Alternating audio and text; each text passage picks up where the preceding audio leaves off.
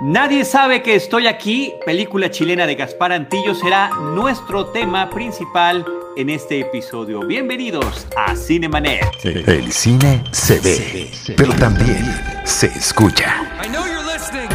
Cinemanet. Con Charlie del Río, Enrique Figueroa, Rosalina Piñera y Diana Su. Cine, cine, cine y más cine. Bienvenidos. Cinemanet. Hola a todos, yo soy Charlie del Río, me da muchísimo gusto darles la más bienvenida, la más cordial bienvenida a un nuevo episodio de Cinemanet y qué gusto reencontrarnos a través de este medio con Diana Su. ¿Cómo estás, Diana? ¡Eh! ¡Hola, Charlie! Yo soy Diana Su. Querías que me, presentara porque siempre te gusta este ímpetu con el que presento mi nombre. Así que siempre lo voy a hacer hasta que me digas, bueno, ya, ya, ya, ya, ya estuvo. Es tu eh, marca personal, así que adelante. Tal cual. Es un gusto estar aquí con ustedes, eh, que hayamos elegido nuevas películas de las cuales hablar. Eh, siempre, siempre es un gusto. Muchísimas gracias, Diana Su. Y también con nosotros nuevamente Rosalina Piñera. Yo también feliz y encantada de estar aquí aquí con ustedes, aprovechando este, la oportunidad que nos dan las tecnologías y, hablando de estas de películas de estreno que pueden disfrutar en casa. Muchas gracias a todos. Aunque las tecnologías también de repente sean traicioneras. Nadie sabe que estoy aquí. Es la ópera prima de un director chileno que se llama Gaspar Antillo. Es una película que produce Pablo Larraín. Este es el director que ha traído las películas No, o Neruda, ambas protagonizadas por Gael García, la película Jackie, Emma, Homemade, series de televisión y también en esta etapa que tiene como productor ha impulsado proyectos como esta cinta que está de muy reciente estreno en la plataforma de Netflix, una película que se llevó un premio importante en el Festival de Tribeca, un festival que en este año ya se realizó de manera virtual, donde el realizador ganó el premio equivalente al de ópera prima, se llama eh, Mejor Director de Nuevas Narrativas. Eh, este premio muy bien recibido y, eh, y, protagonizada por Jorge García. Me gustaría muchísimo escuchar primero la opinión de Rosalina Piñera sobre esta película. Primero la opinión de Rosalina Piñera sobre esta película. Pues mire, para mí fue una grata sorpresa y yo creo que el premio eh, por este director merecido porque se nota como mucha soltura y dominio en el manejo de espacios, en el manejo este, de la narrativa, también de los personajes. Esta historia, bueno, eh, eh, nos cuenta la experiencia de Memo, la experiencia de un niño de voz prodigiosa que, que por su apariencia física no se le da la oportunidad de convertirse en una estrella infantil. Y entonces tiene que prestar su voz a otro niño pues, de mucho mejor físico, más atractivo, eh, de acuerdo a los cánones del mercado en, aquel entonces de la industria de, la discografía. Y eso obviamente en él le genera un, tremendo, eh, una, una desilusión que lo va a marcar como lo vamos a ver en, a lo largo de la película durante toda su etapa adulta, ¿no? Él se va a volver un ermitaño, se va a ir a vivir con, con un tío en una granja este, de ovejas y, vamos a ir conociendo poco a poco su historia. Digo, lo que les acabo de contar se, narra en la primera parte de la película, por lo cual no, no es un secreto, pero poco a poco vamos a, se nos van a ir revelando este, qué es lo que realmente ocurrió, eh, por qué lo marcó tanto este evento, cuál es la relación con la familia, con el padre y varias sorpresas eh, que se van a ir presentando a lo largo de la película y sobre todo la participación de los personajes y cómo puede romper con este silencio, con esta autorreclusión en la que vive, en una isla allá en el sur. Sí, eh, me parece que es... Gracias. Me parece que es muy interesante la forma en la que está contada la película y eh, efectivamente es una película que es como un rompecabezas donde el espectador va a ir armando las piezas poco a poco que nos va brindando la historia a través de una narrativa muy interesante donde está el flashback, donde está también la imaginación del propio personaje principal. Me gustaría que no echáramos muchos spoilers. Tú lo que mencionaste es justamente, efectivamente, la premisa de la película, pero me gustaría también, Diana Su, que nos platicaras, además de tus impresiones sobre la película, sobre la participación del actor protagónico que es Jorge García.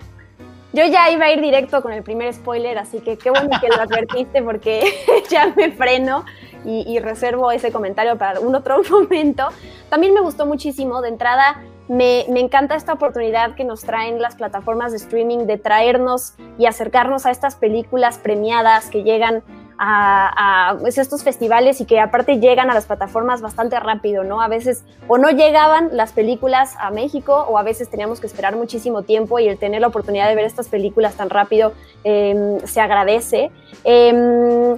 me, me, gusta mucho la participación del protagonista, de Jorge García, que yo tengo que decir que lo primero que me llamó la atención de la película, más allá de si había ganado premios o no y de qué se trataba, pues es él, ¿no? Yo vi Lost, yo fui muy fan de la serie Lost y él uh -huh. interpreta ahí a Hurley, entonces son estos personajes y son estas historias que se quedan grabados en tu cabeza y en tu corazón durante toda la vida que ya automáticamente si los ves metidos en otro proyecto como que te llama la atención por ese lado, ¿no? Hurley tiene esta, esta personalidad llena de carisma en donde luego, luego eh, su personaje hace que, que, como es ese personaje con el que te puedes acercar y te puedes sentir eh, con un vínculo que desarrollas con él rápidamente y tal cual su personaje en esta película también lo es así. Me gusta mucho que es una película que te, te, recuerda estos, estas oportunidades, estas ventanas que de repente se le dan a uno en la vida para cerrar y sanar heridas que uno decide si las toma o no. Eh, me gusta mucho que eh, es eso y nada más, ¿no? No es una película que también te, enseña a este personaje de carne y hueso tridimensional que de repente, eh, no sé, se vuelve como inalcanzable, ¿no? Estas historias que de repente de personajes que, que uno se siente cercanos, pero de repente tienen este giro que las hace ya superestrellas y entonces que dice, bueno, uno ya se siente como lejano a esas historias que a uno le pueden pasar en la vida real. Y esta no, esta justamente es una historia, como digo, con los pies en la tierra, de, de, de algo que, que vive este personaje, que lo único que tiene que hacer después de tantos años es decidir si quiere seguir viviendo con esto que lo atormenta o si quiere sanar y seguir adelante, ¿no? Y eso me gusta mucho, está muy bien plasmado en una hora y media también, es un buen tiempo para contar la historia sin necesidad de dar más rodeos o de ampliar la historia y, y, como de perder también por dónde, por dónde va y el mensaje que nos quiere dejar. Así es, eh, estoy completamente de acuerdo contigo, Diana. Eh, yo también soy uno de tantos espectadores televisivos que conocimos a Jorge García justamente a través de esta eh, plataforma que significó la serie Lost, que lo lanzó de verdad a una fama global. Él ya había tenido participaciones en programas de televisión, pero finalmente ser uno de los coprotagónicos de esta serie lo lanza a otra dimensión. Después también junto con J.J. Abrams se vuelve protagonista de una serie que se llama Alcatraz, que solamente tuvo una temporada, una serie que también trataba sobre fenómenos paranormales, reos desaparecidos en otra época que aparecían en el presente. A mí me pareció una premisa muy interesante que desafortunadamente no terminó, de eh, conectar con el público como lo hizo Los, por ejemplo, pero eh, de alguna forma eh, Jorge quedó encantado, eso es lo que nos queda la idea, porque después de Lost, que estuvo grabada y filmada en Hawái, re regresa con Hawái 5-0 donde tiene también ya un personaje recurrente y donde se le sigue viendo afortunadamente. El que tenga esta posibilidad de regresar a uno de sus países de origen, él es de ascendencia tanto cubana como chilena, nació en Estados Unidos, pero habla español, sus personajes siempre han sido latinos y que eh, a través de esta producción de Pablo Larraín eh, vaya a Chile y filme esta película con un personaje completamente distinto a los otros que le hemos visto en eh, la televisión, porque ciertamente, como lo mencionabas tú, Horley era la viveza, la gracia, la posiblemente también un poco representando al espectador en esta serie de Lost. Y aquí esta forma introvertida en grado superlativo que tiene el poderoso problema de, autoestima que tiene el personaje, parte de ello por el sobrepeso, pero sobre todo, sobre todo por ese pasado que se cuenta, eso creo que sí lo podemos decir, se cuenta inclusive en el tráiler de la película. Él era un jovencito, un niño eh, que cantaba, que cantaba muy bien, pero que su físico no era, de acuerdo a los productores de música y televisivos, supuestamente ha de haber estado en los ochentas, donde, donde su, surge esta historia de ficción, eh, dicen, pues no tiene la presencia, no tiene la presencia, entonces vamos a usar su voz, pero se la vamos a poner a otro jovencito que yo tampoco lo veía tan atractivo, pero que se suponía que tenía ojos claros, que estaba delgado, lo vestían así con trajes eh, brillantes y demás, y eh, se vuelve un caso como el de Milli Vanilli, ¿no? Donde una persona es la voz y otra es quién lo interpreta, pero todo eso, por supuesto, trae estas secuelas que hacen que el personaje termine como lo encontramos, viviendo en reclusión, viviendo, sin, tratando de tener el contacto eh, mínimo con, eh, con, el mundo, salvo con el tío con el que vive en esa, en esa especie de granja, en ese lugar rural donde efectivamente trabajan con las ovejas. Rosalina Piñera. Sí, yo quería eh, comentar, bueno, aparte de otras observaciones, lo acertado del título de la, de la película y cómo una buena elección justamente eh, hace una identificación tanto con, la trama como eh, con la letra de la canción que también tiene este título y que él va a interpretar. Todo lo me parece que engloba justamente este microuniverso en donde el personaje se ha encerrado. como ustedes comentaban, sí hay una eh, pérdida como de la identidad y de la autoestima y que se ve muy reflejada porque él está todo el tiempo cubierto, le cuesta eh, mucho verse al espejo, hasta que llega este personaje que me gustaría mucho destacar la participación de Mila Ray Lobos, en el personaje de Marta, que es como un poco la que va a ir rompiendo poco a poco este muro que el personaje de Memo ha construido alrededor de sí mismo. Hay una cámara, y, por eso decía lo del, del, manejo de espacios, que nos ayuda de una manera también este, a comunicar eh, que la casa de donde está viviendo Memo, que es la casa del tío que lo ha, este, arropado, que, lo ha protegido de alguna manera de la influencia del, del, papá que ha, resultado pues, ser uno de, de estos papás explotadores eh, que tenía la intención de, de, vivir expensas, obviamente, bueno, del éxito de su hijo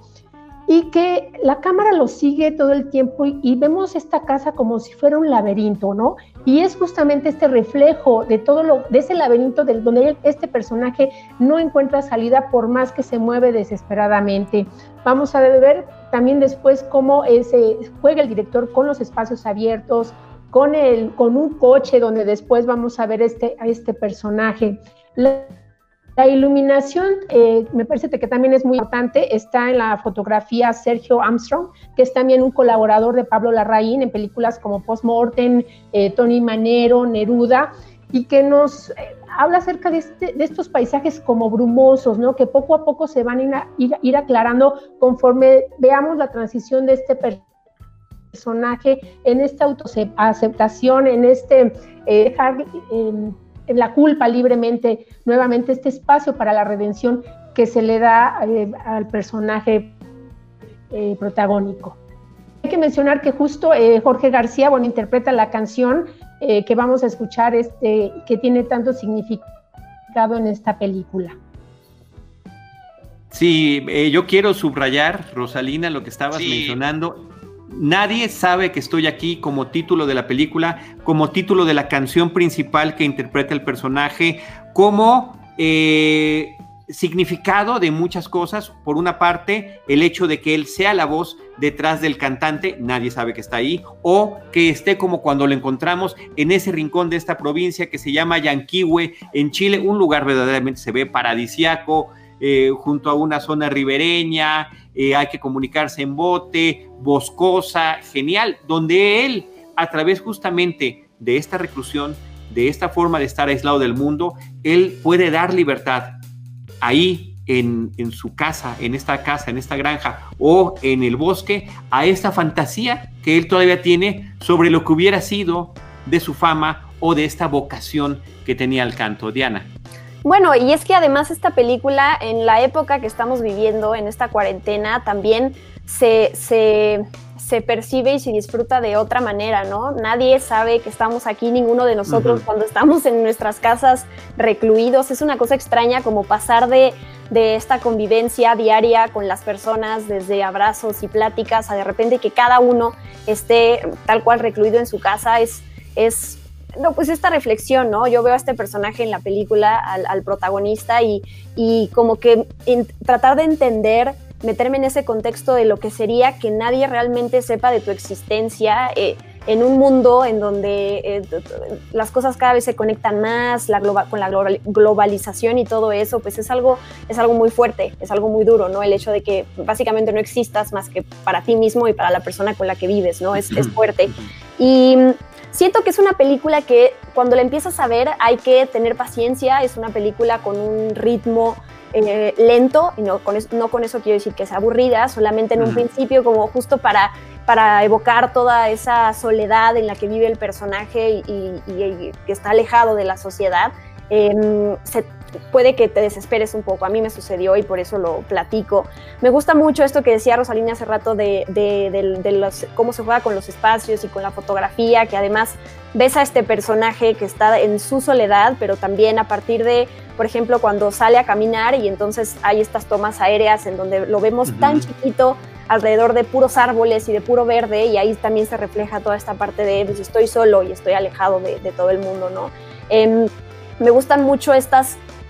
estos momentos fantasiosos que tiene la película, que es como entrar en su cabeza cuando él, se, mete a estos deseos que él tiene de, cantar y entonces eh, hay como además este tono rojizo que lo acompaña, que en varios momentos de la película es importante sin spoilear qué pasa, pero hay algo que tiene que ver con, con un vómito que pasa ahí, que se me hizo una imagen súper bonita, eh, lo que significa además. Em, y me gusta mucho eso, ¿no? Me gusta estos contrastes de eh, la película nos termina siendo una fantasía de repente, pero donde sí a todos nos pasa, ¿no? Que de repente tenemos la capacidad de desconectarnos de nuestro alrededor y que como que conectar internamente y, como imaginarnos en un escenario, imaginarnos en una situación diferente a la actualidad, a la, actual en la que estamos. Entonces, me gusta mucho eso y, y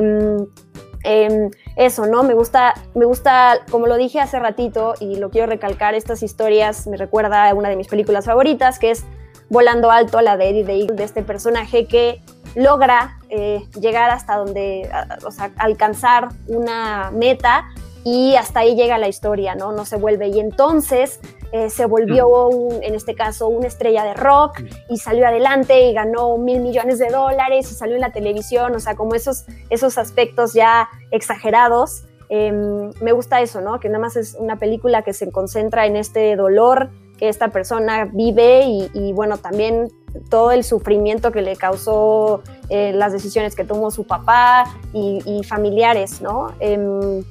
Eso, la verdad es que creo que es una, es una película que te permite explorar em, la psicología de un personaje sin necesidad de estarlo escuchando hablar, sin necesidad de escuchar sus diálogos con otras personas, ¿no? O sea, como internamente, a partir de movimientos o de sonrisas o de todo eso, de gestos, sabes cómo se está sintiendo cuando está a gusto y cuando está cómodo.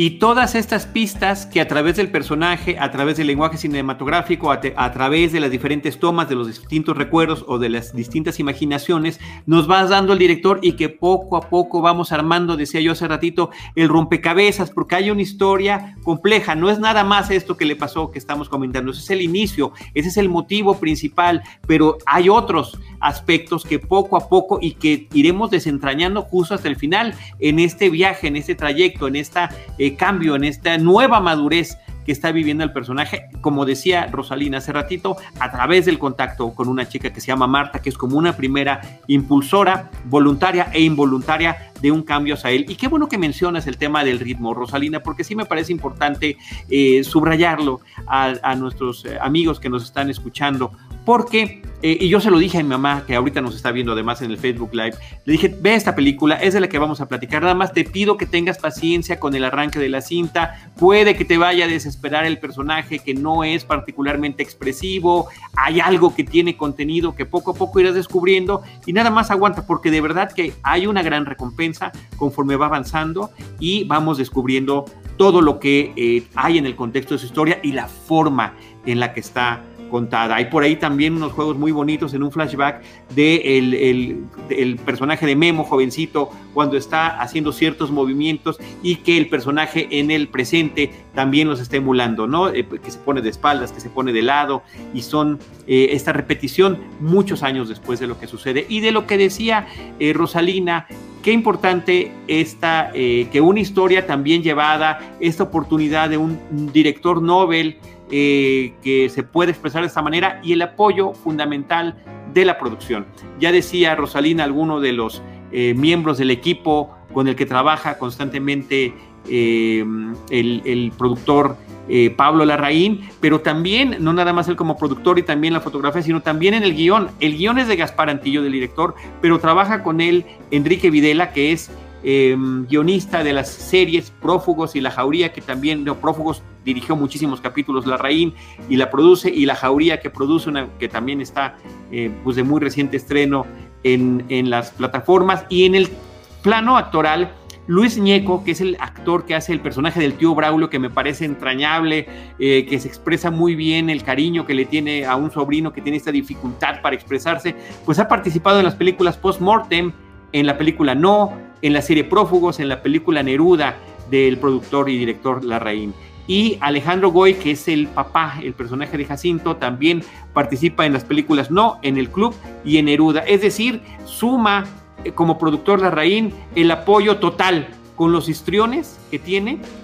y con el equipo al frente y detrás de las cámaras, lo cual me parece que es interesantísimo para esta historia de un talento robado y el hecho de que hayan buscado a un actor de ascendencia chilena, eh, que le hayan presentado el proyecto y que haya aceptado, me parece que le suma muchísimo y es también un elemento que nos da mm, esa familiaridad quizá con un personaje, con un actor, haciendo algo completamente distinto a lo que habíamos visto antes. Rosalina Piñera, te paso el micrófono. Gracias. Eh, gracias. Yo quería eh, comentar algo, eh, ahora que estaban hablando justo de, de, Telmo, acerca de, no sé si les dio a ustedes como esta sensación al inicio incluso de que estábamos viendo como algo que tenía como un poco de aire documental, ¿no? como si estuviéramos como la cámara solo acompañando y poco a poco se va transformando como una película hasta cierto punto de suspenso, ¿no? Porque hay varios, nos van ir, dices, de repente viene, vienen estos cambios vertiginosos. Eh, la edición me parece también que hay que destacar, sobre todo en algunos momentos que pudieran haber atraído la atención hacia un, rumbo equivocado, ¿no? ¿En qué momento el, personaje del tío Braulio tiene, tiene, que salir de cuadro para uno nuevo? Y justamente a esa escena, eh, justamente en la lancha me refiero, la edición que vamos a ver ahí, porque es, hay manejo también acerca de la que, que, le va dotando a esta película de una ternura eh, que sin, igual, porque nos vamos a ir encariñando también nosotros, el público, con el personaje, y eso también me gusta porque es, es obvio, el director sobre el del público, ¿no? Al principio este ermitaño resulta un personaje extraño, incluso con algunos eh, accesos violentos, ¿no? Que de repente pueden ser atemorizantes y que resultan muy interesantes desde el aspecto eh, psicológico. Y poco a poco vamos a, vamos en, esta transición nos vamos a ir encariñando y como tú dices, hay que esperar porque hay una, está como lo que diríamos la, la, cereza del pastel, una parte muy disfrutable de la película, sobre todo al final, porque el personaje, como decía este, Diana muy bien, está viviendo en una especie de irrealidad, ¿no?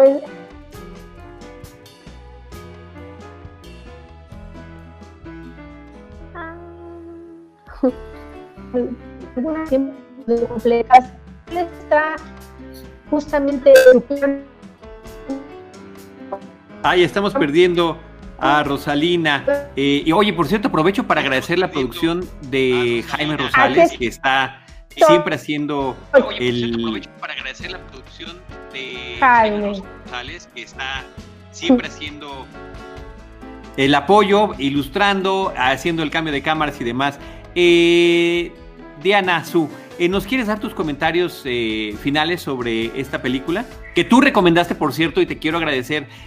porque lo que estamos tratando de hacer en esta etapa, que han sido varias a través de la pandemia de Cinemanet, es tratar de retomar estrenos que tengamos en plataformas para hacer lo que hacíamos habitualmente en, en Cinemanet, cuando hablábamos de los estrenos en cartelera, pues ahorita los tenemos a través de las plataformas. Diana Su.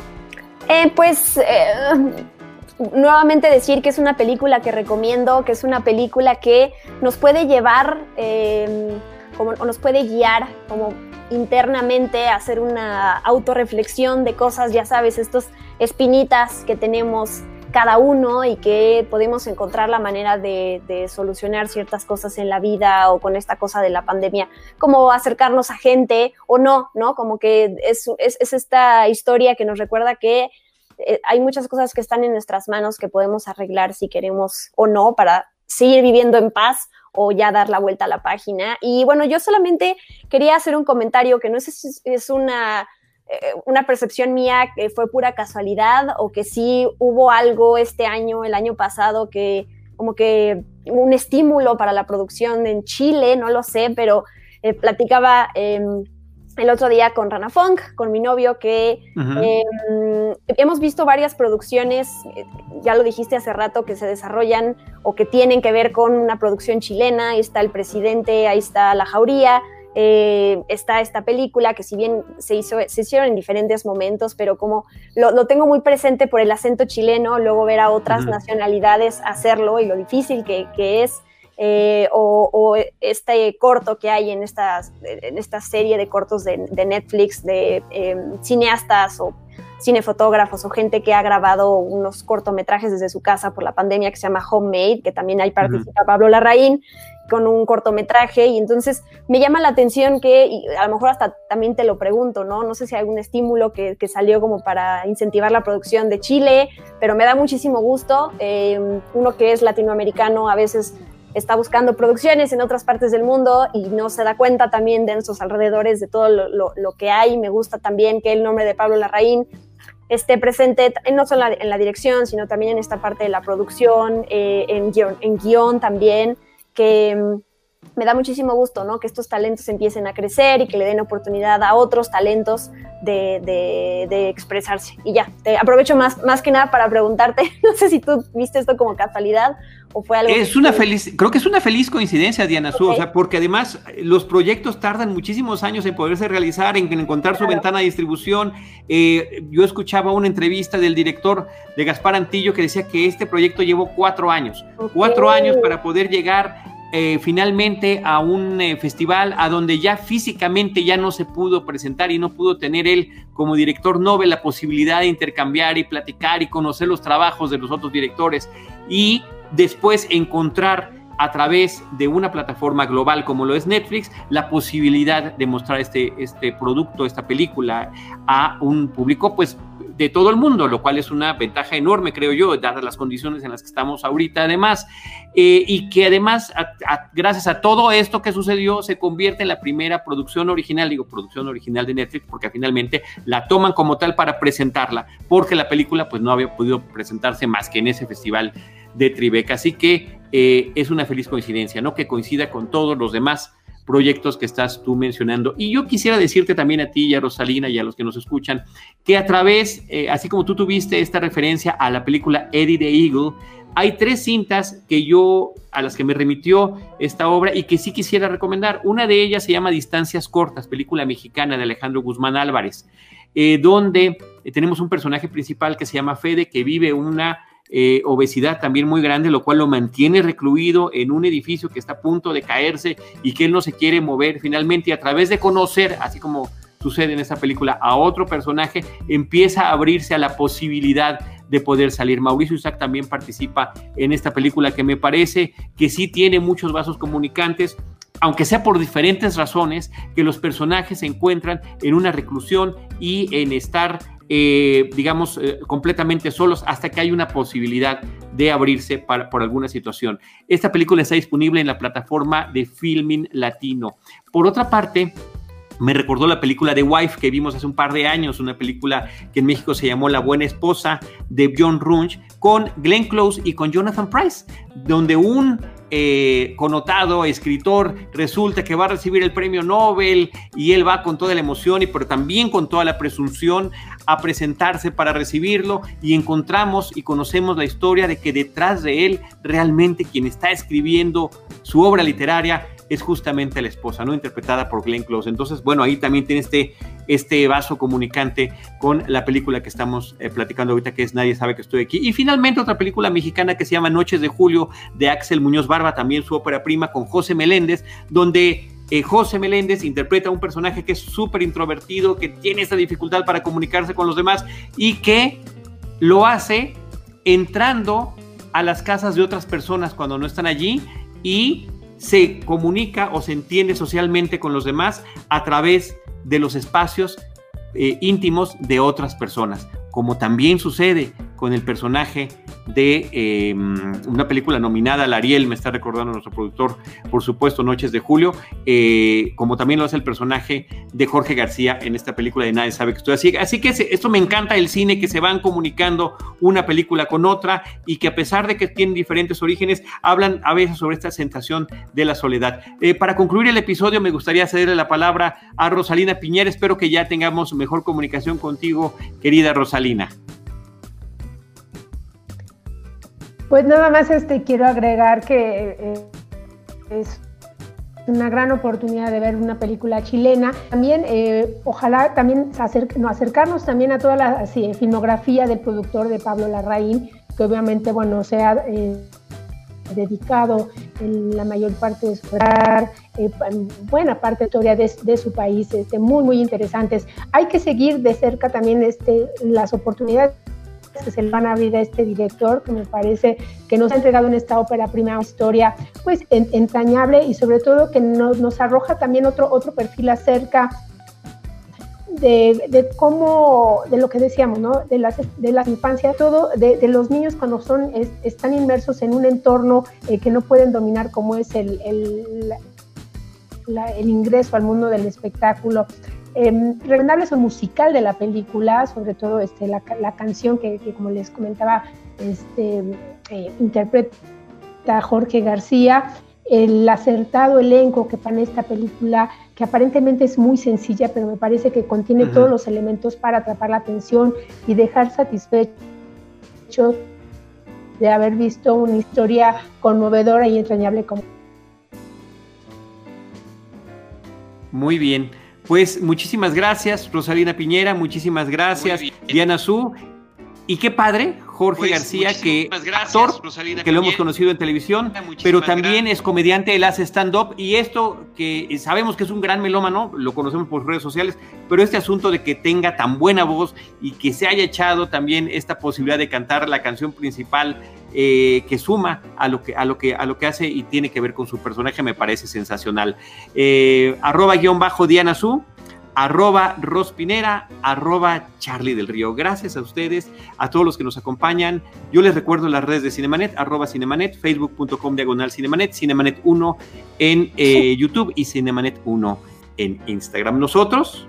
les estaremos esperando en nuestro próximo episodio con Cine, Cine y más Cine. Esto fue Cinemanet.